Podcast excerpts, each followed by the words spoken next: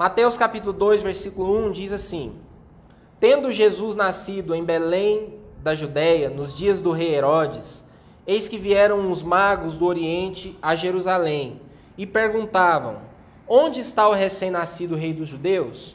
Porque vimos a sua estrela no Oriente e viemos para adorá-lo. Ao ouvir isso, o rei Herodes ficou alarmado e com ele toda a Jerusalém. Então, Herodes convocou todos os principais sacerdotes e escribas do povo e lhes perguntou onde o Cristo deveria nascer. Eles responderam: Em Belém da Judéia, porque assim está escrito por meio do profeta. E você, Belém, terra de Judá, de modo nenhum é a menor entre as principais de Judá, porque de você sairá o guia que apacentará o meu povo, Israel. Com isto, Herodes, tendo chamado os magos para uma reunião secreta, perguntou-lhes sobre o tempo exato em que a estrela havia aparecido. E enviando-os a Belém, disse-lhes: Vão e busquem informações precisas a respeito do menino. E quando o tiverem encontrado, avisem-me, para eu também ir adorá-lo. Depois de ouvirem o rei, os magos partiram. E eis que a estrela que viram no oriente ia adiante deles, até que chegando, parou sobre onde o menino estava. E vendo eles a estrela, alegraram-se com grande e intenso júbilo. Entrando na casa, viram o menino com Maria, sua mãe. Prostrando-se, o adoraram. E abrindo seus tesouros, entregaram-lhe suas ofertas: ouro, incenso e mirra. E tendo sido avisados por Deus em sonho, para não voltarem à presença de Herodes, os magos seguiram por outro caminho para sua terra. Bom, esse é o nosso texto de hoje. E antes de falar o que eu quero falar, um pouquinho de contexto. É... Jesus nasceu em Belém. O Evangelho de Lucas, que é outro dos quatro biógrafos de Jesus, ele fala que é, José e Maria, que estavam é, ali por conta da questão do recenseamento, é, que foi ordenado pelo imperador romano, eles não tinham lugar, não, não, não havia lugar para Jesus na hospedaria. Então, tendo sido rejeitado logo no primeiro momento, né, antes, já chegando ao mundo, ele já sofre essa rejeição, eles vão para um, uma espécie de estábulo. E Jesus nasce e é colocado numa manjedoura. O que é manjedoura? É o nosso conhecido como coxo, aquele lugar onde os animais comem, né? Que tem um formato côncavo e que dá uma espécie de berço mesmo. Ah, esses magos, eles veem uma estrela e eles são guiados pela estrela e eles vão. Bom, estrela aqui não, não deve, provavelmente não deve ser uma estrela mesmo. É, até porque seria complicado você ter uma estrela que marca uma, uma, uma coordenada geográfica tão precisa assim. É, estrelas na Bíblia geralmente é uma linguagem simbólica que se refere a anjos. A gente não sabe exatamente o que foi que esses magos viram. Mas o fato é que eles viram uma estrela, assim eles descrevem, assim o texto descreve, e essa estrela os leva exatamente à, à coordenada onde eles precisavam estar para ver Jesus.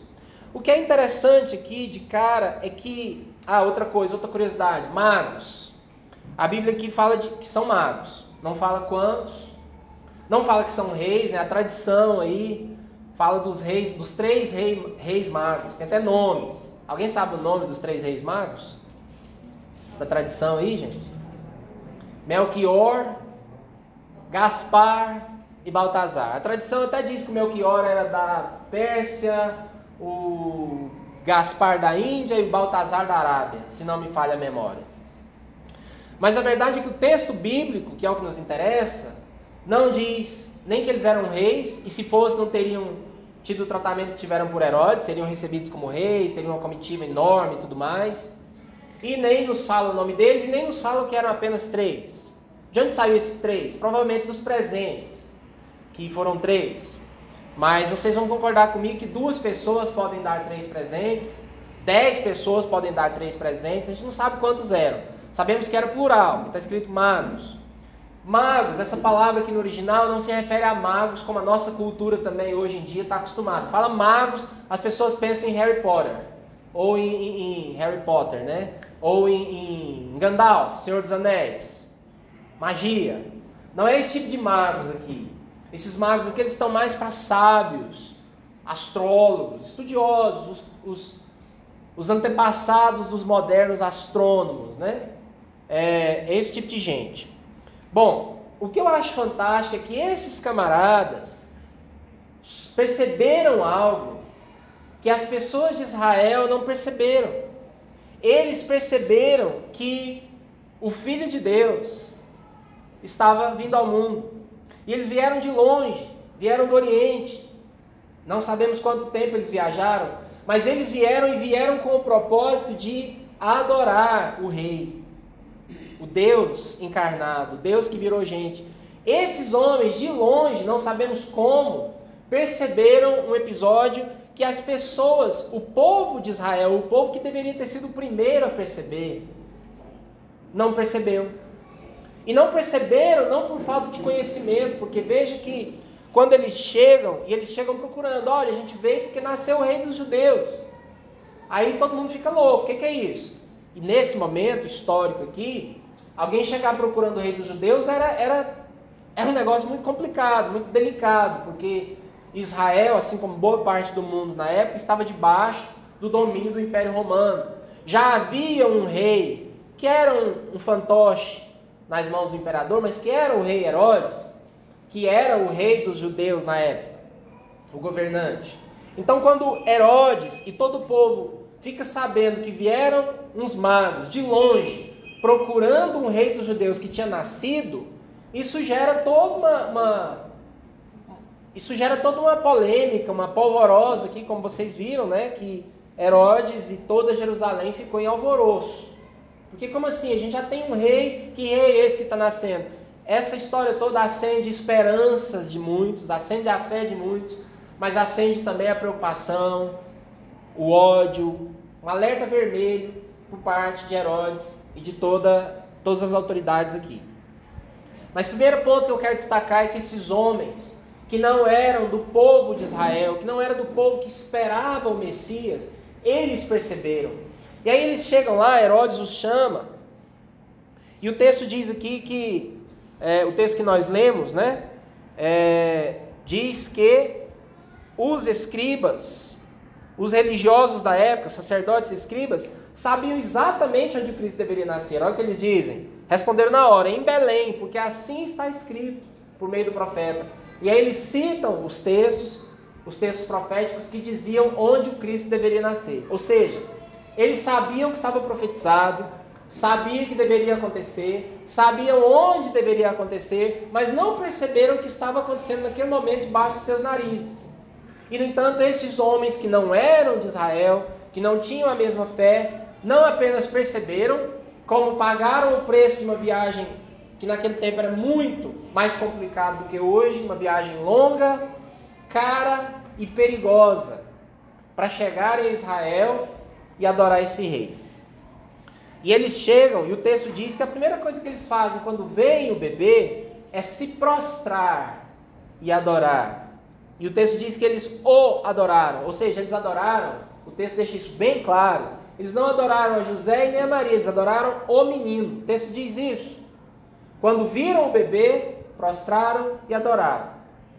Agora, você só vai prostrar diante de um bebê e adorar esse bebê se você tiver a convicção, se você crer que esse bebê é Deus.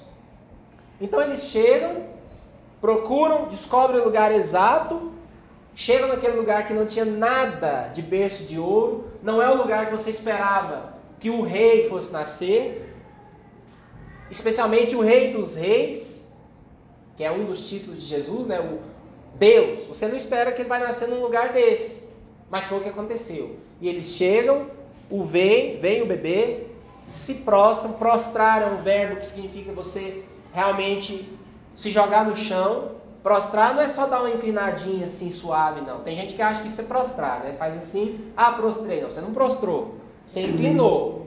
Prostrar é se jogar no chão. Eles fazem isso, eles se prostram e eles adoram a quem, gente? A um bebê. A um bebê. E eles fazem isso porque estavam convictos que esse bebê, portanto, era Deus. E aí o interessante é que eles entregam três presentes. Três presentes foram dados para esse bebê, naturalmente foram entregues para o pai e para a mãe, né? E o texto nos informa que os presentes eram ouro, incenso e mirra. Três coisas muito caras. Três coisas que podiam virar dinheiro rapidamente, que podiam. eram recursos, recursos importantes. Se você conhece os evangelhos, se você continuar lendo essa história de Mateus e dos demais evangelhos, você vai ver que logo em seguida, José, o pai de Jesus, ele é instruído a pegar Maria, Jesus e sair de Israel, e eles fazem isso, vão para o Egito, ficam lá um tempo, depois voltam. Por quê? Porque Herodes, a propósito vocês viram no texto que lemos, que os, os magos, logo depois de adorarem e tudo mais, eles foram instruídos por Deus a não voltar para Herodes, a não ir a Herodes e dizer, ó, oh, achamos o rei, fica lá assim, em tal lugar. Porque se fizessem isso, Herodes pediu para falar, né, para ele poder ir adorar o rei, mas na verdade ele não iria adorar, ele iria matar Jesus. Então os magos vão embora por outro caminho, Herodes se vê logrado e fica furioso. Então Deus instrui a José para que pegue sua família e saia de Israel. Ele faz isso e Herodes manda matar todas as crianças de dois anos abaixo ali na região. Ah, esses presentes foram importantíssimos para custear os primeiros, talvez os primeiros anos da vida de Jesus, para manter aquela família, que era uma família simples, humilde, e que ainda teve que fazer uma mudança e, e todas as circunstâncias decorrentes disso. Ouro, incenso e mirra. Mais do que serem coisas que tinham um valor financeiro, esses três presentes têm símbolos, são símbolos na Bíblia. A Bíblia é um livro que usa muitos símbolos. Que as coisas não são escritas por acaso. Os números são importantes, tudo na Bíblia tem, tem valor simbólico. E é claro que a gente sabe desses símbolos pela própria Bíblia, a gente não inventa isso. Ah, eu acho que que tal coisa na Bíblia significa isso ou aquilo. Não, a gente lê a própria Bíblia e ela nos instrui e nos mostra quais são os símbolos. Bom, o ouro na Bíblia está sempre associado à, à natureza de Deus, à glória de Deus. Tem uma história interessante no Velho Testamento, quando você lê o segundo livro da Bíblia, o livro de Êxodo. É um livro que narra a Deus tirando através de Moisés o povo de Israel do Egito, onde eles eram escravos, e eles são libertos, tem toda aquela história que vocês já viram nos filmes e tudo mais. E fazem uma longa caminhada pelo deserto, e nesse tempo, enquanto caminham no deserto, Deus dá um monte de instruções para Israel. Deus orienta Moisés para construir um tabernáculo, que era uma tenda, cheia de alguns móveis muito especiais, e ali era onde acontecia o culto, onde acontecia a adoração de Israel onde Deus vinha encontrar com o seu povo. E aí tem algumas coisas que Moisés tem que mandar construir para esse tabernáculo. Uma delas, bem interessante, é a famosa Arca da Aliança. Se você já assistiu o filme Os Caçadores da Arca Perdida, do Indiana Jones, você se lembra dessa, desse móvel, né? aquela caixa. E essa caixa ela foi feita de madeira, madeira de acácia, o texto nos diz, que foi revestido, coberto de ouro. Esse é um dos exemplos que nós temos no Velho Testamento, isso acontece em outros lugares, de uma coisa que é totalmente frágil, perecível, que apodrece, sendo coberta de ouro para ficar para sempre. A simbologia aí é a própria natureza humana. Eu não tenho tempo aqui para destrinchar isso com vocês, mas a simbologia é da nossa natureza humana sendo revestida da natureza de Deus que o Novo Testamento vai nos informar quando nós cremos em Jesus, essa é a linguagem que Paulo, por exemplo, usa. Ele diz que nós nos revestimos de Cristo. Deus, quando olha para mim e para você, ele não, quando nós cremos em Cristo e o temos como Senhor da nossa vida, Deus vai olhar para mim e para você e não vai ver a nossa natureza humana, fraca, falha, limitada, pecadora, essa natureza que quer fazer o bem muitas vezes não consegue, que acha muito mais fácil, que tem a tendência de fazer coisas que a gente não quer fazer, do que fazer o que a gente sabe que é certo, o que a gente gostaria de fazer. Eu gosto de dizer que nós somos mais ou menos, nós seres humanos, somos mais ou menos como aquele carrinho de supermercado, que você já deve ter tido o prazer de pegar um, que está com um defeito na rodinha e está puxando para a esquerda. Já pegou um desse? Aí você pega o carrinho e vai fazer suas compras, e você começa a andar no meio dos corredores do supermercado, mas o carrinho está sempre puxando para a esquerda. E você fica irritado, mas você não quer largar aquele carrinho, que você já botou algumas coisas nele, inclusive, e o supermercado é enorme, E você não quer largar o carrinho lá no estacionamento e buscar outro e testar para ver se está funcionando, né? Então você segue suas compras, você fica uma hora ali empurrando aquela porcaria que só quer ir para a esquerda. E aí quando você passa no meio das prateleiras, prateleiras que tem garrafas, vidros e outras coisas, você fica ali arrastando aquele negócio, sofrendo para não derrubar as coisas, não quebrar as coisas. Ele insiste para um lado, por mais que você queira que ele não vá. Nós somos meio que assim. Todos nós temos as nossas tendências, os nossos, muitas vezes, hábitos, que, coisas que você gostaria de vencer, não gostaria de ter, mas que parece que estão no nosso DNA. Acho que foi Tomás de Aquino que descreveu o ser humano, ele disse que nós somos como anjos montados em porcos. Nós temos uma natureza, uma, nós temos algo dentro de nós que tem vontade de, de subir, de buscar a Deus, de encontrar com Deus, de fazer coisas boas, de ser do bem. Mas nós temos uma parte suína, uma parte porquinho dentro de nós que gosta de ir para a lama, que gosta de, fazer, de meter o pé na jaca. Seja lá o que for que isso signifique para você. E aí o texto então da Bíblia, a Bíblia toda, ela fala que nós precisamos de ser transformados por Deus. É o único modo de nós verdadeiramente, definitivamente, vencermos a nossa natureza pecadora. Ou seja, precisamos nos revestir de Cristo. É isso que acontece quando eu creio em Cristo. Deus passa a olhar para mim e não ver mais as minhas falhas, as minhas limitações, mas ele vê a natureza de Cristo que me revestiu. É como se você tivesse uma arca de madeira revestida de ouro. Ninguém imaginaria que por debaixo daquele ouro, daquela caixa, está uma simples e perecível madeira. Você só vê o ouro. O ouro polido, que reflete, que é bonito, que brilha. Mas ali debaixo tem a madeira. Então eles entregam esse ouro para Jesus, que está associado à glória de Deus. E a primeira coisa que esse símbolo aponta é que eles estão reconhecendo a Jesus como rei, como o rei dos reis, porque o ouro está associado a tudo isso. Segundo, eles entregam para ele incenso. E o incenso na Bíblia aponta para oração, para uma vida de oração e de adoração, para uma espiritualidade de intimidade com Deus. Se você ler em toda a Bíblia, incenso está sempre associado à oração, à busca de Deus, a algo que acende, que sobe. Em Apocalipse está escrito que na presença de Deus, lá na, na glória de Deus, existe uma taça de incenso. E há, e, e há vários versículos de Apocalipse que falam desse incenso associado às orações de todas as pessoas que em todos os tempos oraram a Deus, buscaram esse Deus. Então, toda vez que você ver na Bíblia, que você vir na Bíblia, incenso, o símbolo aí é a oração, é a busca de Deus. E aí eles também estão reconhecendo a Jesus como um sacerdote, como alguém que teria uma vida de busca de Deus, uma vida de oração, uma vida voltada para o céu, voltada para Deus. Terceiro presente e último, mirra. Mirra é uma substância extremamente aromática, cara, preciosa. E o método de extração dela, que era um método de um método de, de arrancar uma resina de uma certa madeira, está associado à simbologia da mirra na Bíblia é de sofrimento, uma vida de sofrimento. Ah, ao dar esse presente para Jesus, a mirra inclusive era usada para tratamento de corpos, preparação de corpos para funerais. Então ela está associada a sofrimento e morte.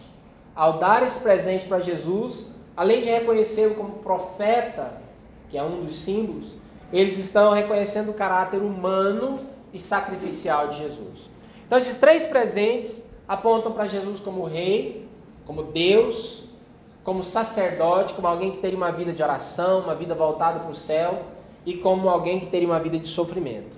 Eu quero terminar dizendo que essas três coisas têm que estar presentes na nossa vida se nós queremos ter um relacionamento com Deus. Nós precisamos ter na nossa espiritualidade uma natureza transformada, coberta com a glória de Deus. Veja, você nunca vai deixar de ser quem você é. Ser transformado por Deus, quando a gente fala sobre isso, não significa que você vai deixar de ser quem é, que você vai ter uma amnésia, que você vai virar outra pessoa, sabe? Não é nada disso. Você será quem você é, porém associado à natureza perfeita de Deus. É madeira coberta com ouro. É a glória de Deus cobrindo você e transformando você, levando você a ter comportamentos, atitudes que nem você consegue entender. Que nem você, que você mesmo vai perceber, isso não é de mim, isso não é da minha natureza, isso tem que ser obra de Deus. Vocês estão entendendo, pessoal? Amém? Ser, essa questão do ouro aponta para isso, para ter uma natureza transformada, revestida da beleza de Deus, de algo que reflete a glória de Deus.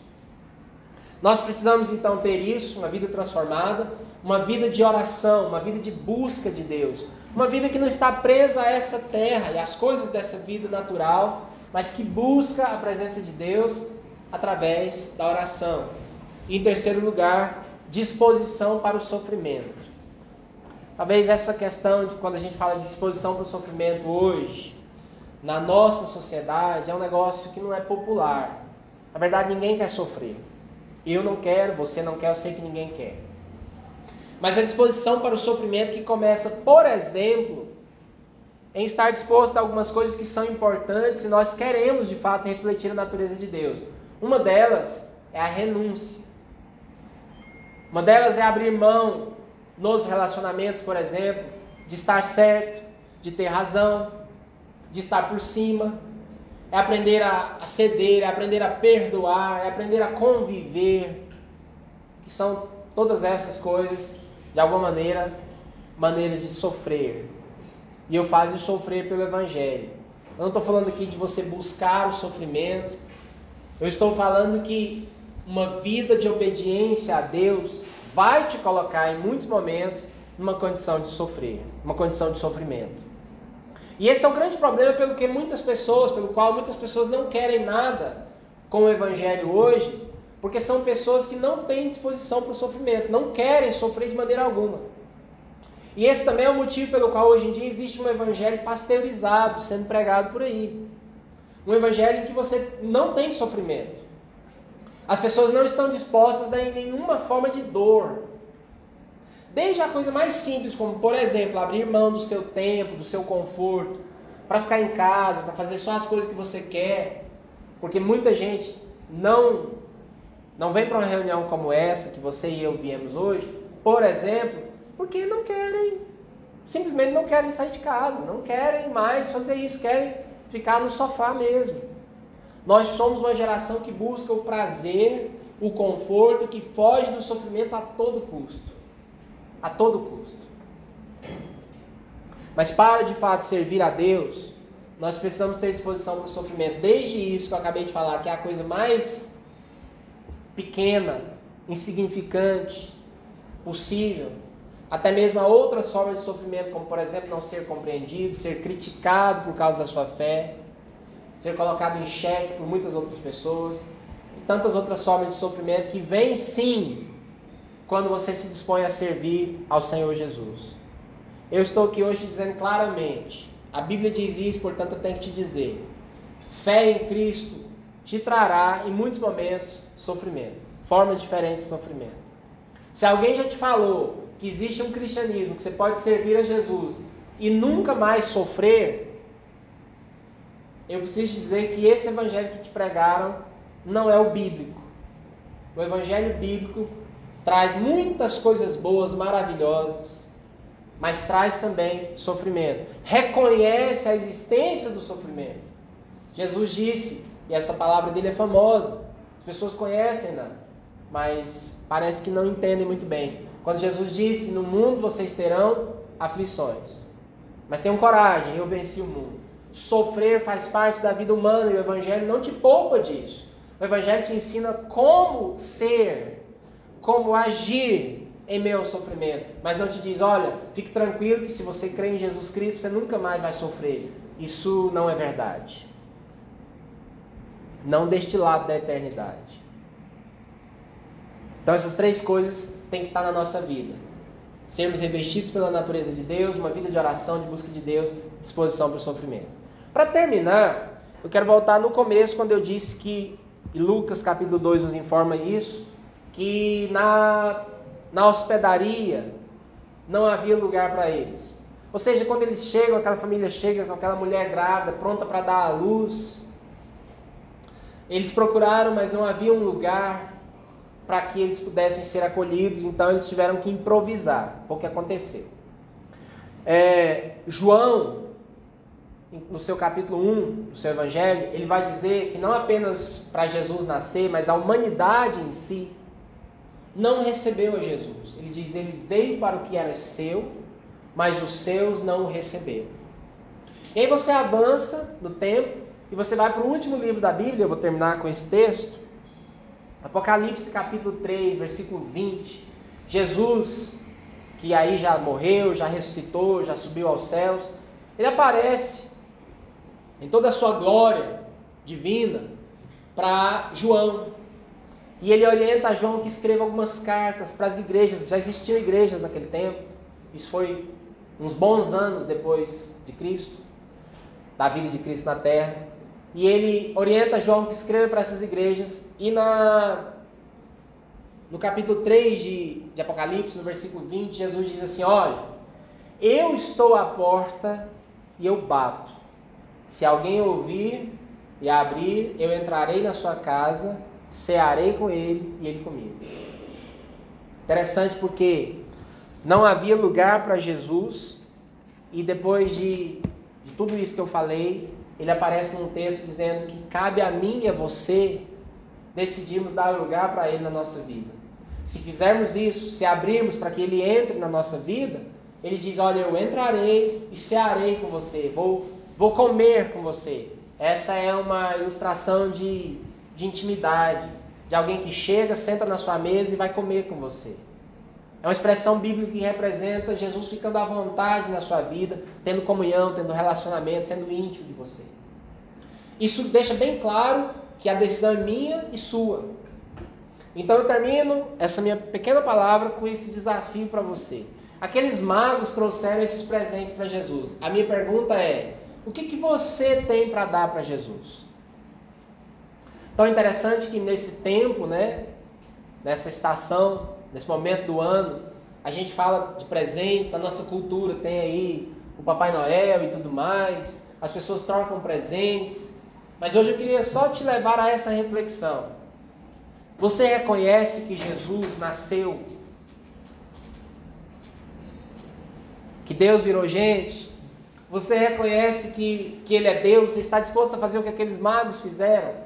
Eles o viram, o reconheceram, se prostraram, o adoraram e deram presentes. Como é que você tem tratado a Jesus? Spoiler, não é mais bebê. Cresceu, morreu, ressuscitou, Deus. Ele é Deus. Ele é o Senhor dos Senhores. Última parte do Evangelho é a única que está faltando, só falta ele voltar. O resto tudo já aconteceu. Como você o reconhece? Como você tem tratado? Você tem se prostrado, adorado, você tem entregado os seus presentes, entregado o seu melhor para Ele. Você está disposto a abrir a sua vida para que Ele entre? Eu quero que você reflita sobre isso. Amém?